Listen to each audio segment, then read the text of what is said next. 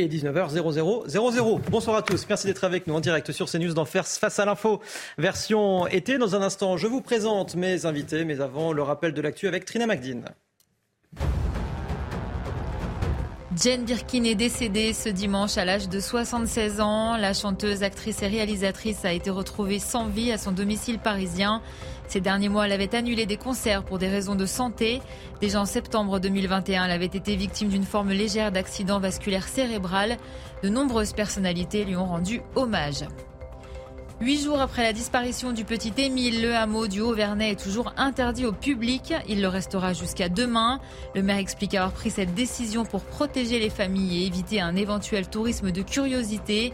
Depuis l'ouverture d'une enquête pour recherche des causes de disparition inquiétantes, l'enfant de deux ans et demi reste introuvable. Au moins 37 morts et 9 disparus en Corée du Sud. La mousson a causé des inondations et des glissements de terrain depuis 4 jours et des centaines de secouristes s'efforcent d'atteindre des voitures coincées dans un tunnel souterrain. Actuellement en déplacement à l'étranger, le président sud-coréen a tenu une réunion d'urgence et a ordonné au Premier ministre de mobiliser toutes les ressources disponibles pour limiter au maximum le nombre de victimes. Merci beaucoup, chère Trina Magdine. Bonsoir à tous et merci d'être avec nous dans Face à l'info, version été. Ce soir, nous sommes avec Gabrielle Cluzel. Bonsoir, chère Gabrielle, rédactrice, directrice de la rédaction de Boulevard Voltaire. Régis Le Sommier, bonsoir. Bonsoir. Directeur de la rédaction de Omerta. Nathan Dever, merci d'être avec nous, écrivain. Bonsoir. Et à côté de vous, Paul Melun, essayiste. Bonsoir, Bonsoir. cher Paul. Au menu ce soir, elle était actrice, chanteuse, réalisatrice. Jane Birkin s'est éteinte chez elle ce dimanche 16 juillet. Nathan Dever rendra hommage aux mille vies de Jane Birkin. La fin du numerus clausus est-elle vraiment mise en œuvre? Est-elle vraiment efficace? Gabriel Cluzel s'interroge ce soir sur le gros mensonge de la fin du numerus clausus en médecine. L'actualité internationale avec le conflit entre l'Ukraine et la Russie. Régis Le Sommet nous donnera son analyse sur l'annonce des États-Unis qui dit des bombes à sous-munitions à Kiev. Et puis les 100 jours d'apaisement sont désormais terminés. Mais où est la parole présidentielle tant attendue? D'ailleurs annoncée. Quel bilan tirer de ces 100 jours? On verra cela avec Paul Melun. Et puis enfin, il y a quelques jours, le 12 juillet dernier, un colloque a été organisé à Paris pour marquer le quatrième anniversaire de la loi anti-fessée. Un colloque qui euh, fait en quelque sorte le procès de l'autorité. Ce sera avec Gabriel Cluzel en fin d'émission.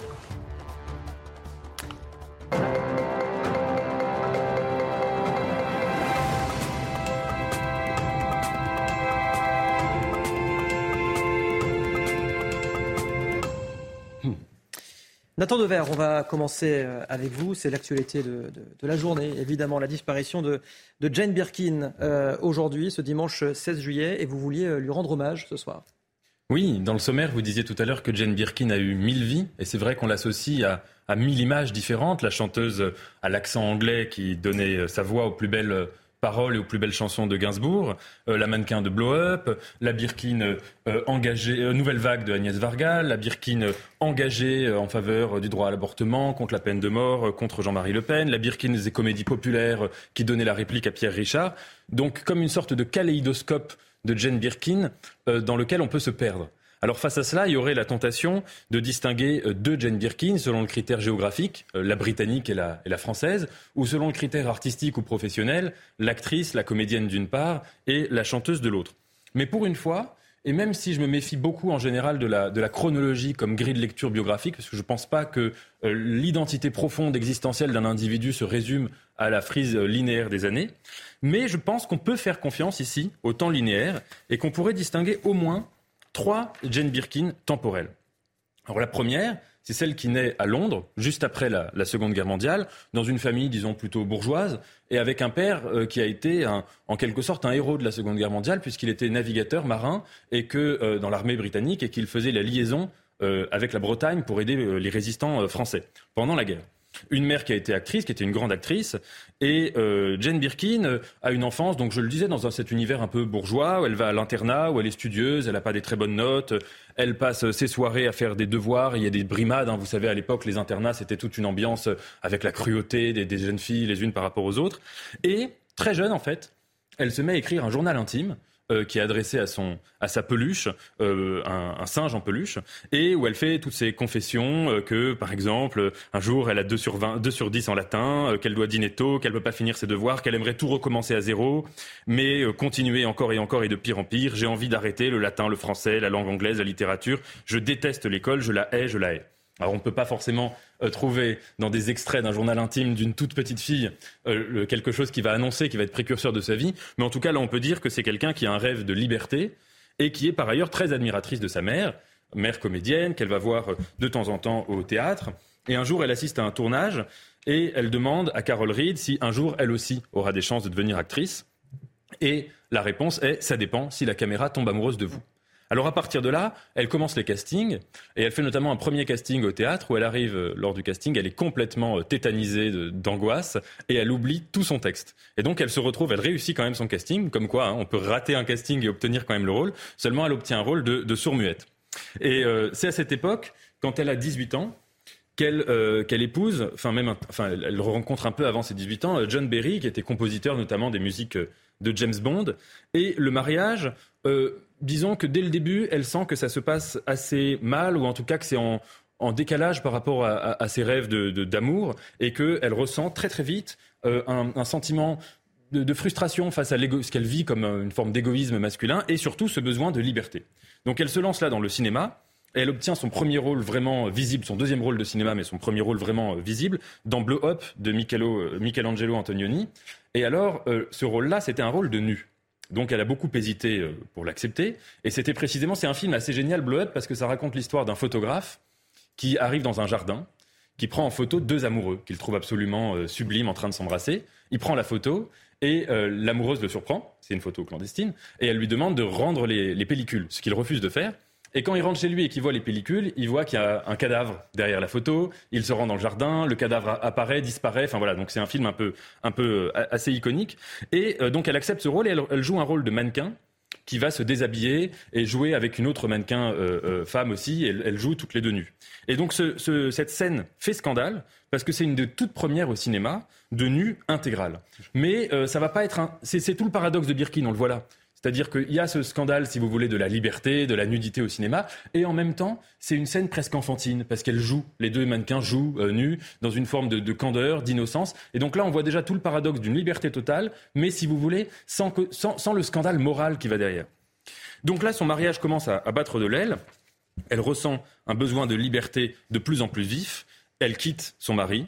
Et elle quitte aussi l'Angleterre pour aller en France. Et c'est là que naît, euh, selon vous, la, seconde, la vraie peut-être, Jane Birkin? Oui, la seconde, la plus connue, la, vraie je ne sais pas, mais en tout cas la plus, la plus iconique sans doute. Euh, Birkin arrive en France, elle, pour jouer le film Slogan. Et dès le début, le tournage se passe assez mal parce qu'il y a un type qui est... Euh, chanteur, musicien, qui dirige la musique du film et qui se comporte de manière complètement imbuvable, notamment avec Birkin. Il la regarde mal, il la prend de haut, il est un peu agressif, il a l'air un peu fou aussi. Et donc le, réalisateur euh, décide, pour apaiser la situation, d'organiser un dîner, un dîner à trois avec Birkin. Ce monsieur s'appelle donc Serge Gainsbourg, avec Gainsbourg, et avec lui-même. Il vient au dîner et puis euh, il s'esquive très très vite. Et donc Birkin se retrouve seul avec ce monsieur imbuvable en apparence qui était Serge Gainsbourg. Et elle se rend compte tout de suite que son agressivité de façade, euh, en fait, est le masque d'une profonde timidité, d'une forme de profond, d'un profond génie aussi. Et par exemple, il y a une scène, hein, euh, ils se retrouvent à boire des verres ensemble, ils commencent à danser et elle se rend compte qu'il ne sait pas danser. Et elle est charmée par ça. Et donc là, ils vont aller euh, écumer toutes les boîtes de nuit, ils vont Rasputin, ils vont chez Madame Arthur, etc. Et très très vite, il, il, tombe, elle, tombe fou amoureux. Et Gainsbourg l'accompagne notamment dans un de ses rôles les plus, célèbres, dont on parlait d'ailleurs tout à l'heure, qui est la piscine. Il l'accompagne sur le tournage euh, à, euh, à Saint-Tropez. Et donc c'est à ce moment-là qu'elle va commencer son histoire d'amour avec Gainsbourg, qui dure, je crois, de mémoire, 12 ans, 10 ou 12 ans, quelque chose comme ça. Alors deux mots sur Gainsbourg, pour comprendre cette histoire. Gainsbourg, donc euh, tout le monde le, connaît, hein, mais c'est quelqu'un qui, au moment où il rencontre Birkin, est travaillé par un paradoxe, par un complexe artistique absolument fou. On le sait, Gainsbourg a commencé sa vie en étant peintre, euh, il, avait une admiration folle pour la peinture, il avait une admiration folle pour la poésie, pour Rimbaud, pour Lautréamont. Ça se passe très mal dans les deux cas, et notamment il y a cette fameuse légende qu'il a brûlé toutes ses toiles euh, un soir par désespoir, qu'il débarque donc dans la chanson populaire, où il est à la fois excellent, Et en même temps, il est tiraillé, parce que d'un côté, il a beaucoup de mépris pour la chanson populaire. D'ailleurs, il y a une émission chez Bernard Pivot où il était un petit peu ivre et il fait cette confidence que c'est un art qu'il n'admire pas. Et en même temps, il a une vision absolutiste. Ça veut dire qu'il aimerait pouvoir réinventer un Rimbaud musical.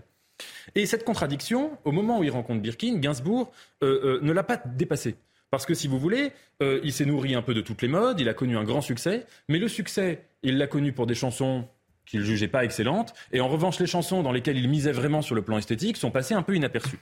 Et avec Birkin, c'est l'explosion artistique dans les deux sens du terme. C'est-à-dire que d'un côté, ils vont faire des chansons cultes, des chansons qui connaissent un succès massif, notamment parce qu'elles reprennent des musiques classiques de Chopin, de Brahms, euh, Jane B, euh, Babylon in Babylon, etc. Et puis de l'autre, c'est un moment de grande apothéose esthétique. Alors c'est Gainsbourg qui écrit les paroles et qui compose la musique, et c'est Jane Birkin qui chante. Et notamment, ils font cet album concept, le premier album concept de Gainsbourg. Donc un album concept, c'est un album dont toutes les chansons reprennent un même thème. Donc c'est comme, si vous voulez, il y a, un côté très romanesque, histoire de Mélodie Nelson. Et où là, Gainsbourg dit lui-même, j'ai atteint, je me suis rapproché de Rimbaud. C'est le moment où j'ai presque, on, sort presque de la, de la musique. Et donc c'est la grande époque de cette histoire d'amour iconique, de la rue de Verneuil, une période de grande liberté, euh, euh, où Birkin se lance aussi dans un cinéma plus populaire, les fameux films avec Pierre Richard qui sont complètement euh, géniaux, La course à l'échalote, La montagne de Montonnet. et, d'ailleurs, il y, a le frère de Birkin, Andrew Birkin, a publié récemment un livre qui compilait toutes les photos euh, de, Jane Birkin et de, Gainsbourg chez Albin Michel, et avec plein de photos complètement inédites. Et là, euh, ils vont, enfin, malheureusement, ils vont se séparer, non seulement, enfin malheureusement ou heureusement, je ne sais pas, mais euh, non seulement à cause de l'alcoolisme de Serge Gainsbourg, du climat toxique, sans doute des violences aussi, mais en tout cas, ce qu'elle dit dans son journal, c'est qu'elle ne veut pas être la marionnette de qui que ce soit, comme avec son premier mari, et qu'elle est toujours à la recherche de la liberté. Et justement, commence à ce moment-là la troisième vie de Jane Birkin. Oui, alors je ne vais pas vous mentir, c'est une Birkin que je connais moins, mais euh, qu'elle raconte en détail dans le deuxième volume de son journal, Postscriptum.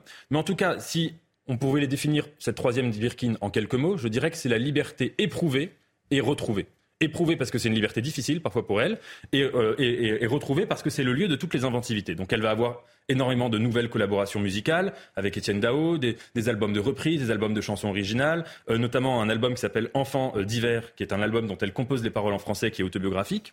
Sur le plan cinématographique, il y a Jane B par Agnès V, donc sa, sa, sa, collaboration avec Agnès Varda, qui est un film absolument génial. Il y a aussi le film de Charlotte Gainsbourg que j'ai pas vu, mais euh, qui est en 2021, qui est aussi un film autobiographique.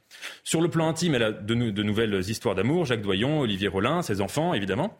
Et c'est là qu'elle va aussi affirmer un certain nombre d'engagements politiques. Amnesty International, ce que j'ai dit tout à l'heure, mais Jane Birkin est allée aussi à Sarajevo, en plein pendant le siège. Elle a passé sept jours euh, et elle y est restée pour soutenir la population. Et ensuite, elle va aussi prendre des engagements contre Jean-Marie Le Pen. Et enfin, j'aimerais finir là-dessus.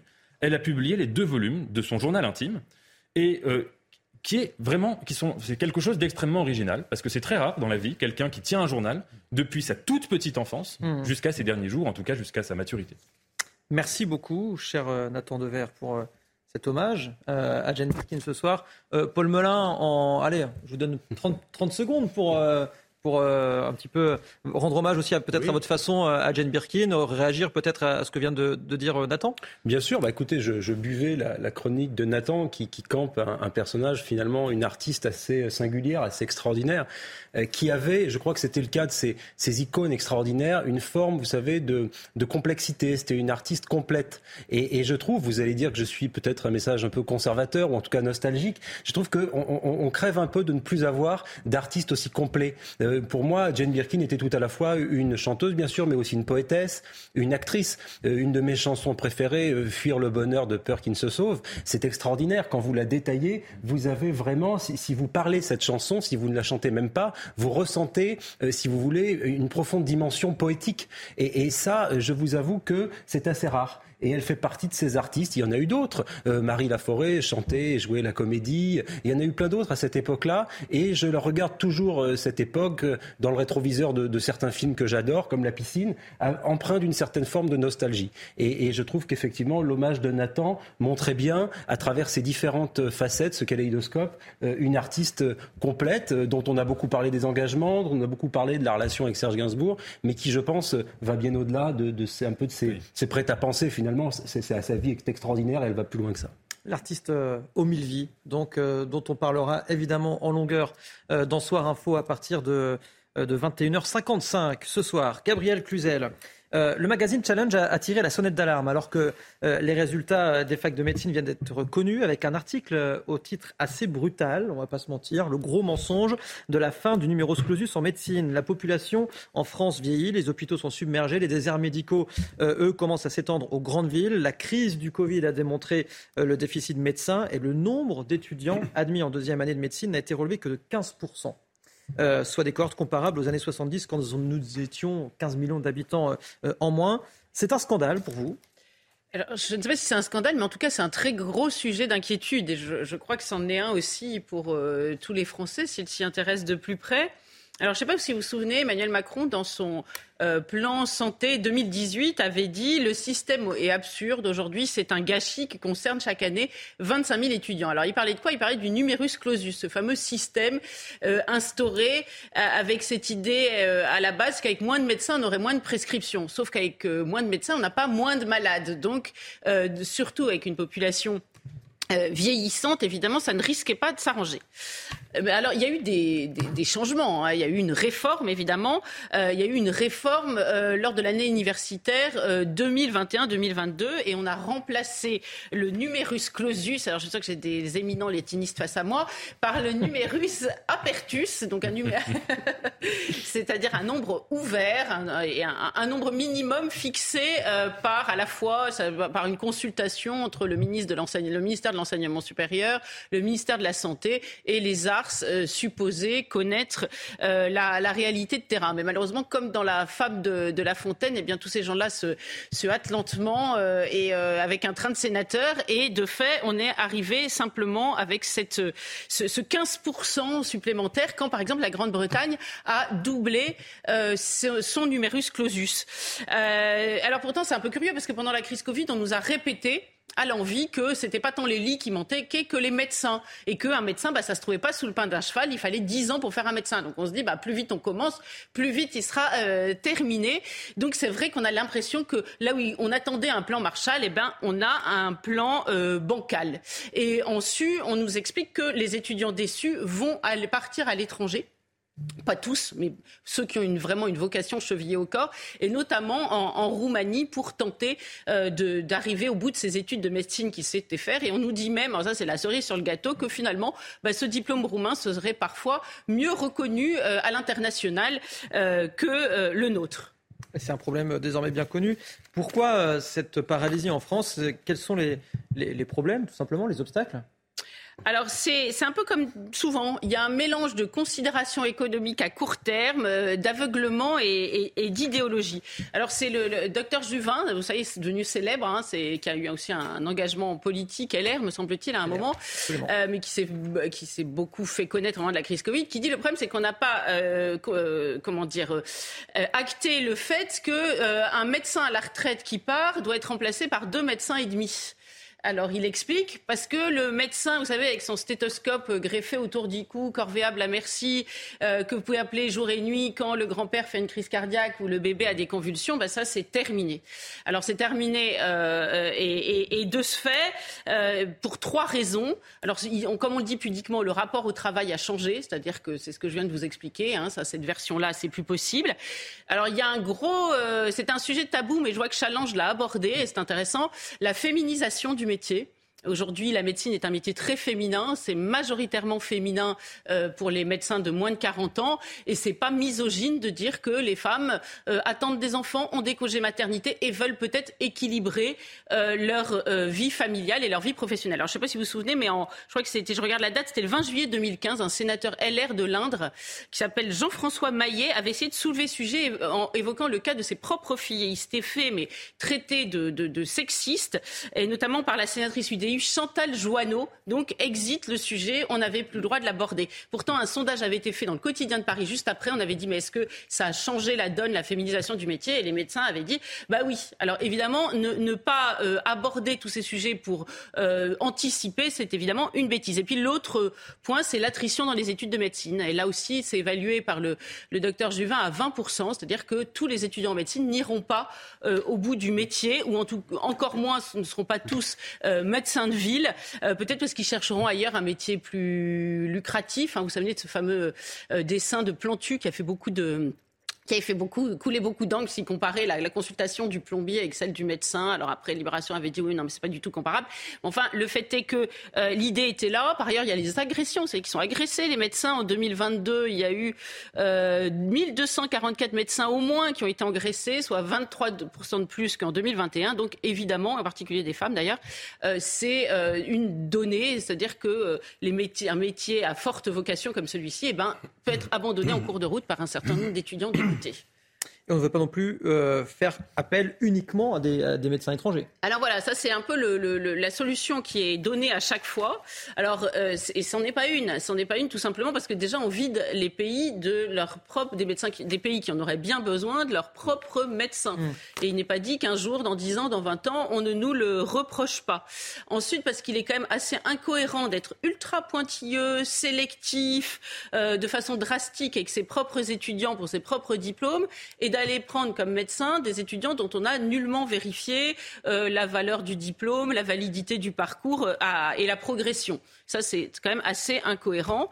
Et puis, euh, en fait, il ne va pas se mentir, c'est toujours le même calcul, c'est-à-dire que pour un peu tous les corps de métier, chaque fois qu'on fait appel à euh, la main-d'œuvre, entre guillemets, étrangère, c'est-à-dire qu'on veut tirer euh, les salaires à la baisse. C'est une façon de, de moins rémunérer les médecins. C'est un calcul à courte vue. moi, un médecin hospitalier me donnait un exemple. Il me disait, ben, par exemple, quand vous avez été formé, accompagné dans votre diagnostic dans le système français, que vous avez appris à construire un diagnostic, de façon assurée, vous faites moins d'examens complémentaires coûteux, vous les ciblez, alors que quand vous êtes parachuté dans un système que vous connaissez mal, que vous êtes moins assuré, eh bien vous multipliez les examens complémentaires comme autant de béquilles. Donc on voit bien que tout cela euh, est de la courte vue. Mais enfin voilà, donc nous en sommes là, nous espérons que ce signal d'alarme sera entendu, mais en attendant, euh, ne tombez pas malade, euh, surtout pas pendant les vacances. Voilà, un conseil bien avisé. Merci beaucoup, cher Gabriel Cluzel. Vous restez bien avec nous sur CNews. Dans un instant, nous reviendrons sur le conflit entre l'Ukraine et la Russie avec vous, euh, Régis euh, Le Sommier, notamment avec euh, la livraison des bombes à sous-munitions de la part des États-Unis. Les 100 jours d'apaisement, Paul Melun, comment est-ce que, est que, est que nous sommes vraiment apaisés au final Sommes-nous apaisés Autour de ce plateau, oui. Voilà, oui, toujours, toujours autour de ce plateau. Quoique, non, pas toujours autour de ce plateau, justement. Mais bon, ça fait la beauté des débats. également, et bien, Gabriel Cluzel, nous reviendrons également sur ce, ce colloque qui a fêté le quatrième anniversaire de la loi anti-fessée. C'est dans la deuxième partie de Face à l'info. À tout de suite. De retour sur CNews dans ce dans soir non face à l'info, j'allais dire soir info, c'est un petit peu plus tard tout à l'heure, toujours avec Paul Melun, avec Nathan Dever, Régis Le Sommier et Gabriel Cluzel. Régis, les États-Unis ont annoncé il y a une, à peu près une dizaine de jours la livraison de bombes à sous-munitions à l'Ukraine pour l'aider dans sa, contre-offensive contre la Russie. Euh, est-ce que c'est un aveu de, faiblesse? Alors, cette annonce, elle a été faite en plusieurs temps. Hein. Elle a d'abord euh, été, a été annoncée euh, par Joe Biden avant le fameux sommet de l'OTAN. Vous savez, la semaine dernière, il y a eu l'OTAN s'est réuni, Zelensky est arrivé, a demandé à ce que son pays rejoigne l'OTAN. On lui a dit c'est pas possible parce que globalement, on rentrerait en guerre tous contre la Russie, et ça, en particulier, les États-Unis ne le souhaitent pas. Donc, euh, il y a eu ce sommet, il y a eu cette grosse échéance et qui a beaucoup fait couler d'encre sur la guerre en Ukraine. Et puis, au milieu de tout ça, il y a une petite phrase prononcée par Joe Biden juste avant le sommet le 7 juillet. Euh, il vient de terminer une conférence de presse à Washington. Il a parlé de, services de santé, euh, de problématiques qui n'avaient rien à voir avec la guerre en Ukraine. Et vous savez, euh, quand, comment ça se passe, la, conférence de presse se termine, le président part, et puis des, journalistes l'apostrophe parce qu'il y a eu cette annonce. Et une confrère lui demande pourquoi avez-vous décidé d'envoyer des armes à sous-munitions en Ukraine? Et Joe Biden répond parce que nous manquons de munitions. Plus tard sur CNN, il dira parce que l'Ukraine manque de munitions. Hmm. Mais clairement, alors il ne faut pas surinterpréter ce que dit Biden toujours, il dit pas mal de bêtises parfois, mais en l'occurrence, cette petite phrase, elle pose question et elle a posé question parce que euh, précisément, nous commençons à manquer de munitions, donc on va donner aux Ukrainiens des armes à sous-munitions. Et ces armes à sous-munitions, eh bien, elles, ont, elles, elles, elles posent problème, évidemment. Elles posent problème Pourquoi? Alors justement, pourquoi, tout simplement. Alors pourquoi? Parce qu'elles sont interdites. Il y a 162 pays qui ont décidé en 2008 euh, de les rendre interdites. Alors Qu'est-ce que c'est qu'une arme à sous-munition Une arme à sous-munition, c'est euh, un obus tout simplement normal qui, euh, quand il atteint son point d'impact, va libérer sur le territoire autour tout un tas de petits cylindres, de petites sphères métalliques ou des micro-obus. Pour vous donner une idée, il y a deux types euh, prioritairement en Occident. Il y a l'obus de 227 mm qui lui peut répandre jusqu'à 642 sous-munitions, c'est pas rien. Euh, et le 155 mm, celui qu'on va fournir à l'Ukraine, qui lui répand 72 munitions. Donc vous voyez, euh, ça laisse des traces sur le champ de bataille. Ce sont, moi j'ai eu l'occasion de, les voir euh, euh, dans le, quand j'ai couvert le conflit au Karabakh ou en Syrie. c'est quelque chose d'assez imperceptible à la base et on remarque tout à coup, on regarde, il y, a toujours de la ferraille, vous savez, quand il y a eu des bombardements. Et puis au milieu du bombardement, vous avez ces, petites sphères. Et qu'est-ce qui se passe? Ben, Les enfants, après, qui viennent, après la bataille, viennent jouer avec, et bien ça saute. Voilà. Donc c'est une, une véritable, si permettez-moi l'expression, saloperie, parce que ça peut durer pendant des années. Je prends l'exemple du Cambodge, que j'avais visité il y a quelques années, où des gens, il y a des ONG qui, qui s'occupent des mines antipersonnelles et des bombes à sous-munitions qui ont été larguées par les Américains il y a 50 ans. Et il y a encore des enfants qui meurent, il y a encore des paysans qui meurent à cause de ces sous-munitions. Alors, ces sous-munitions, euh, précision importante, j'ai parlé des 162 pays, ni la Russie ni les États-Unis n'ont signé cette convention, bien sûr.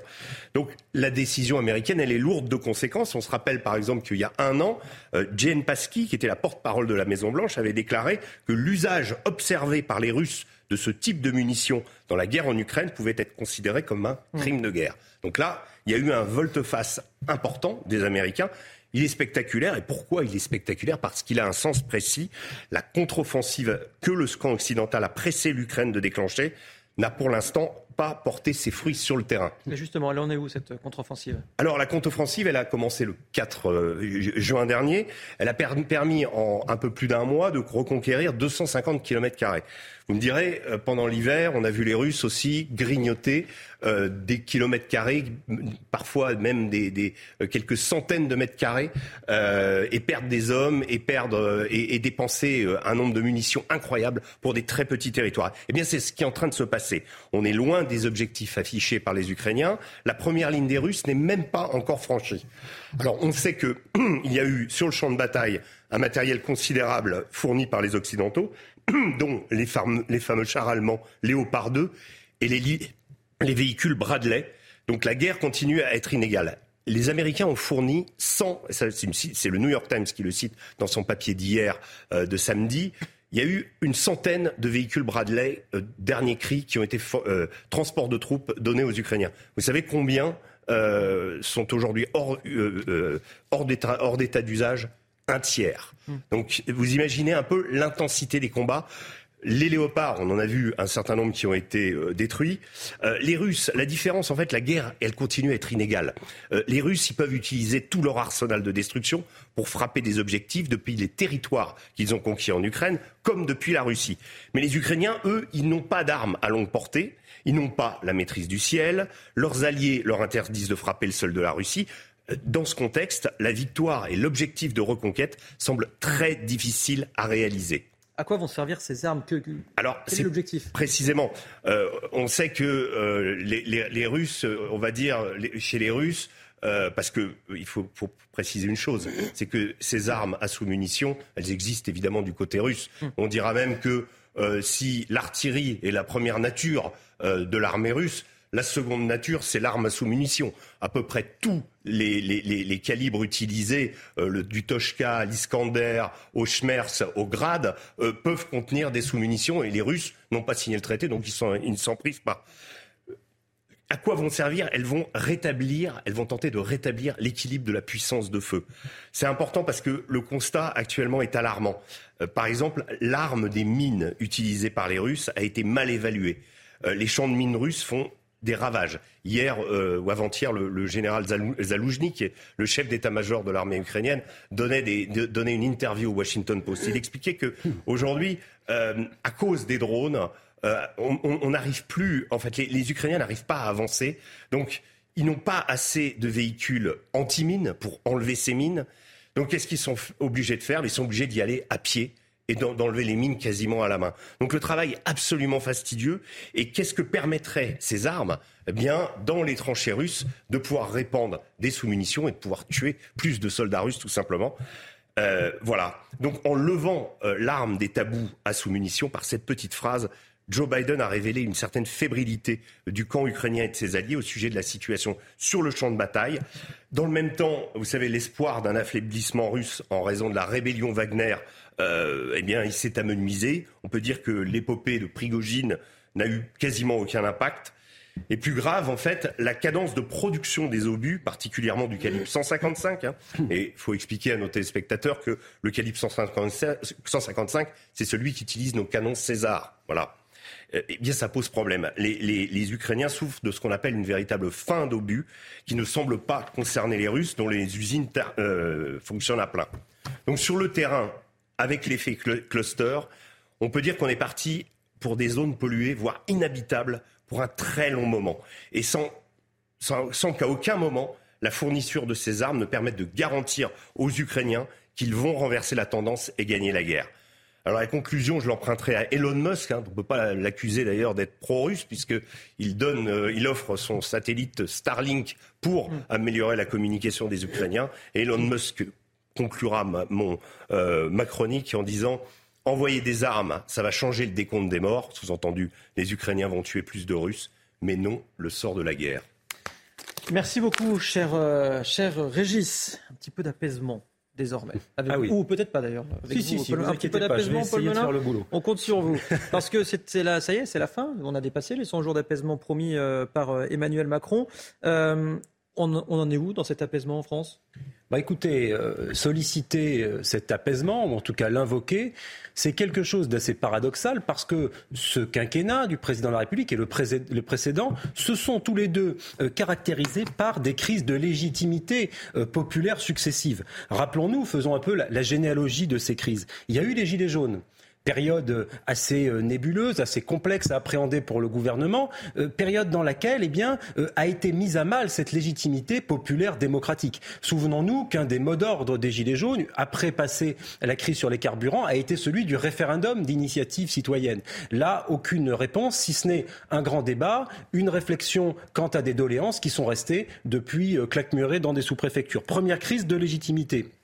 Deuxième crise, plus récente, euh, le Covid, avec euh, le débat sur le pass sanitaire, avec une verticalité du pouvoir absolument incroyable, un, conseil sanitaire qui était une sorte de, comment dirais-je, de cénacle un peu bunkerisé, dans lequel la démocratie sanitaire a été absolument euh, absente. Puis, dernier événement en date de crise de légitimité que j'identifie, les retraites, qui ont fait effectivement grand bruit, avec des enquêtes d'opinion qui ont toutes montré que le président de la République et son gouvernement étaient minoritaires sur le sujet des retraites. Et puis tout cela se solde par un passage en force à, coup de 49-3 qui effectivement euh, provoque cette période de casserolade dans laquelle les ministres étaient interrompus et où finalement de façon bruyante euh, un certain nombre de nos compatriotes entraient dans le débat public faute d'avoir été entendus euh, dans les urnes ou dans leur mobilisation pacifiste syndicale. Par conséquent, cette affaire des 100 jours, si je puis dire, arrive après des centaines et des centaines de jours où l'apaisement euh, n'a pas été convoqué et où la formule des 100 jours euh, empruntée à, Bonaparte, qui effectivement tente, et ça lui a pas porté chance d'ailleurs, puisque ça s'est soldé par euh, la campagne de Belgique qui a été un désastre, eh bien, le président de la République a tenté de faire cela, comme pour l'empereur Napoléon, cela se solde par un échec. Parce qu'aujourd'hui, force est de constater que, quelques jours après les émeutes, on ne peut pas particulièrement considérer que le pays ait été apaisé. Euh, par conséquent, quand on regarde la pensée en 100 jours, on peut se dire légitimement que le général de Gaulle pensait la France en siècle, et là nous avons un président de la République qui pense la France en 100 jours. On voit bien où cela nous conduit. Aujourd'hui, cela se termine par eh bien, euh, des séquences qui sont extrêmement complexes à appréhender. Je ne fais pas partie de ceux qui, euh, comme beaucoup de communicants qui entourent le président, raisonnent en séquences, voyez-vous, qu'on évacue à coup de 100 jours. Je pense que la France mérite mieux. Elle mérite euh, du plus long terme. Les Français ont-ils toujours confiance au gouvernement, aux hommes et femmes politiques eh ben, C'est ça la vraie question qu'il faut euh, se poser. Effectivement, il y a une enquête qui est assez édifiante là-dessus et j'invite nos, téléspectateurs à, à, se la procurer. C'est l'enquête du CEVIPOF qui est faite en partenariat avec l'école Sciences Po et qui nous donne un certain nombre d'indicateurs que le président de la République ferait bien de regarder à deux fois parce qu'ils sont très importants sur l'état de confiance du pays. On y apprend que 72% des Français n'ont pas confiance dans le gouvernement, ce qui est un niveau absolument énorme. Vous imaginez quasiment les trois quarts des Français qui n'ont pas confiance dans le gouvernement gouvernement près de 70% des Français qui n'ont pas confiance dans l'Assemblée nationale, ce qui est là aussi très grave, puisque l'Assemblée nationale, à la différence du gouvernement qui euh, est le fruit de nominations, l'Assemblée nationale, c'est tout de même l'émanation du vote du peuple. Donc quand une nation politique, démocratique, n'a pas confiance dans ses propres représentants, euh, ça montre là une profonde crise de la démocratie représentative. J'en terminerai, vous savez que je suis souverainiste, 63% des Français n'ont pas confiance dans l'Union européenne. Euh, il faut dire que le référendum de 2005 avait été bafoué. Et autre chiffre que nous enseigne le CEVIPOF, 64% des Français considère que notre démocratie ne marche pas bien. Donc, quand on en arrive à des niveaux pareils, si vous voulez, il faut essayer de trouver les solutions. Seuls euh, rescapés, disons, de ces sondages au plan politique, ce sont les maires. 53% euh, des Français ont confiance dans leurs conseils municipaux. Ce qui montre là qu'une architecture politique euh, du pays basée sur une vision girondine, où la décision est au plus proche des concitoyens avec des élus locaux dévoués, peut peut-être conjurer cette crise de légitimité qui conduit à cette absence euh, d'apaisement. Justement, comment retrouver la, légitimité euh, populaire? Comment renouer le lien, tout simplement? Écoutez, je vais essayer ce soir à votre micro de m'improviser visiteur du soir du président de la République. Peut-être nous écoute-t-il pour lui donner un certain nombre de recommandations. Euh, alors, a priori, je me suis laissé entendre qu'il songeait à un remaniement. Effectivement, le remaniement est une des premières solutions, solution largement utilisée par le président de la République, comme d'ailleurs euh, tous ses prédécesseurs. Euh, le remaniement, effectivement, ça peut permettre de faire croire que tout va changer, alors que dans les faits, effectivement, pas grand-chose ne change. C'est quelque chose qui est moult fois utilisé. Ce week-end, Jean-Louis Debré, euh, gaulliste historique, donnait un entretien assez long et assez passionnant aux Parisiens, et je reprends ces mots, il expliquait les Français n'ont rien à faire des ministres ils n'en connaissent pas beaucoup finalement de ministres du président de la République. Ils en connaissent peut-être trois ou quatre. Par conséquent, ils ne connaissent même pas le nombre. Et absolument, ils ne connaissent même pas le nombre de ministres. Il faut dire qu'il y en a beaucoup, mm. peut-être même un peu trop. Et effectivement, le choix des ministres est pourtant quelque chose d'absolument crucial, d'absolument fondamental. Or là, Effectivement, nous sommes dans un temps politique dans lequel l'action d'un ministre, sa légitimité, sa puissance n'est plus aussi important qu'avant. Et donc, effectivement, euh, d'où aussi une forme de crise de légitimité de l'action du ministre qui n'a pas forcément toute sa place. Donc, effectivement, un, un remaniement ministériel n'aurait guère d'effet sur l'opinion publique et ne serait pas de nature à réconcilier les Français avec la légitimité politique. Deuxième option qui est sur la table du président de la République, c'est la dissolution. Alors là, on peut se dire effectivement qu'une dissolution ça aura plus de poids pour le président. Mmh. Euh, dissolution, ça veut dire que les Français reviennent aux urnes pour se reprononcer et, et euh, effectivement que l'émanation des députés majoritaires formerait un nouveau gouvernement potentiellement. Euh, solution assez risquée s'il en est, puisque les dernières enquêtes d'opinion, alors c'était l'IFOP en mars, montraient que le Rassemblement national arrivait premier à 26-27%, la NUPES pas loin derrière égalait ce qu'elle avait fait aux dernières élections, mais la majorité s'effondrait à 22%. Par conséquent, si ce choix-là s'opérait, le président sait qu'il prendrait un risque. J'en profite pour ajouter que la crise de confiance, comme je le disais tout à l'heure, euh, envers l'Assemblée nationale est telle que, effectivement, ça montre qu'il y a bien un problème de démocratie représentative. Donc je ne préconiserai pas non plus la dissolution. Reste dans la main du président de la République une dernière option, et vous me voyez venir, pour consulter le peuple le plus directement possible, avec fluidité, le référendum. Et effectivement, je crois que nous avons besoin de créer, d'utiliser des instances de démocratie directe. Je pense que c'est une demande des Français. Il n'y a eu que neuf référendums depuis le référendum de la Constitution de 1958. C'est pas énorme pour une grande démocratie. L'article 11 de la Constitution explique que tout projet de loi portant sur l'organisation des pouvoirs publics, de la politique économique ou sociale de la nation peut donner lieu à un référendum. Je pense que les sujets euh, ne manquent pas et que nous devons renouer avec une pratique gaulienne du référendum, c'est-à-dire triompher des résistances avec le Parlement, mettre en place un lien direct entre le président et le peuple de France et engager la responsabilité personnelle du président comme avait eu le courage de le faire De Gaulle en 69. Je conclurai sur le fait que c'est une demande des Français. 73% des Français sont pour le référendum d'initiative citoyenne selon l'IFOP. et 70% des Français, c'est un sondage CNews, sont favorables à un référendum sur la question de l'immigration. Donc si le président de la République veut renouer avec le peuple, il, ne faut pas le craindre. Et je vais en terminer avec une citation de euh, Machiavel, qui est formidable, que j'aime beaucoup. Euh, alors, attendez que je la retrouve. Oui, voilà, sur les ministres. Choisir ses ministres est un acte de fort grande conséquence pour un prince. Selon sa prudence, ils seront bons ou ils ne seront pas. Le premier jugement qu'on fait d'un prince et de son esprit est fondé sur les gens qui l'approchent. Emmanuel Macron, s'il fait un remaniement, devra songer à ces mots de Machiavel. Et il est en tout cas sûrement devant sa télévision avec un bloc-notes ce soir. bien, je, souhaite d'ailleurs. Voilà, avoir un petit peu euh, prendre les idées euh, chez nous. Euh, Gabriel Cluzel, euh, il y a quelques jours, le 12 juillet, un colloque a été organisé à Paris pour marquer le quatrième anniversaire de la loi anti-fessée, donc qui a été votée en 2019. Et à l'origine de ce colloque, il y a l'association Stop Violence Éducative Ordinaire. Oui, alors cette fois, c'est le, Figaro qui s'en est fait l'écho. Alors sur scène, euh, parmi les intervenants, il y a des personnalités comme la sénatrice PS euh, Laurence Rossignol ou la pédiatre et ancienne députée UMP Edwige Antier. Alors, euh, il n'y avait rien de triomphant dans ce colloque. C'était même une ambiance un peu inquiète et, et dépitée parce que, en filigrane, il se disait qu'il y avait une contre-offensive de l'autorité autoritaire actuellement. Alors notamment, ont été, ont été longuement commentés les propos du préfet Moutou, vous savez, qui a dit la méthode c'est quoi? C'est deux claques et au lit, c'est ce que faisaient nos grands-parents après des, des émeutiers. Il a la vidéo aussi, vous savez, où on voit ce, ce que l'on pense être un père de famille qui vient chercher un émeutier, qui a un jeune mm. émeutier et qui le met dans son coffre aussi, a été euh, assez longuement critiqué. Et de façon générale, toutes les propositions euh, euh, de responsabilisation des parents, de suppression des allocations, là aussi, n'a pas trouvé un écho favorable au cours de ce colloque. Et alors que ben fait-on c'est bien le problème. On fait quoi? Parce que c'est vrai qu'au-delà de la, loi anti-VC, ce qui dérange dans ce colloque, c'est que euh, c'est un peu, semble-t-il, le procès de toute forme d'autorité.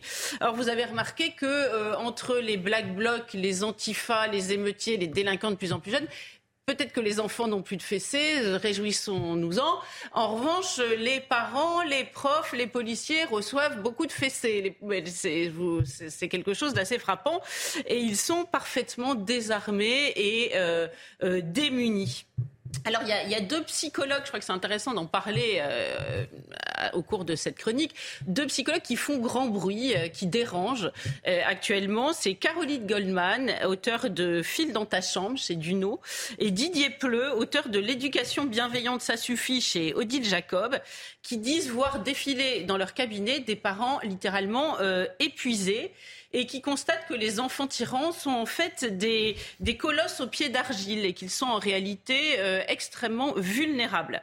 Alors bien sûr, il ne s'agit pas de, et ils le disent longuement, hein, de jeter le bébé avec l'eau du bain, l'empathie, le dialogue, la gentillesse, les marques d'affection, la compréhension, le calme, etc. Tout cela, c'est parfait pour construire euh, l'éducation. Hein, contre l'éducation positive bienveillante, il ne s'agit pas de prôner le, le, dressage négatif malveillant, mais en fait, il, il montre qu'une l'autorité qu'il y ait une dissymétrie euh, normale, l'autorité des parents, l'autorité de l'école, eh bien c'est bienveillant. Que les limites, euh, c'est bienveillant. Que le bon sentiment de culpabilité, il explique très bien ça, le psychologue Didier Pleu. Il dit pas le sentiment qui fait que vous vous dites que je, suis nul, euh, c'est le sentiment qui, vous fait avoir un retour sur vous-même, qui vous fait vous demander si ce que vous avez fait est bien ou pas bien, qui vous fait revenir sur une part de, de responsabilité qui vous est propre. Eh bien cela, c'est bienveillant.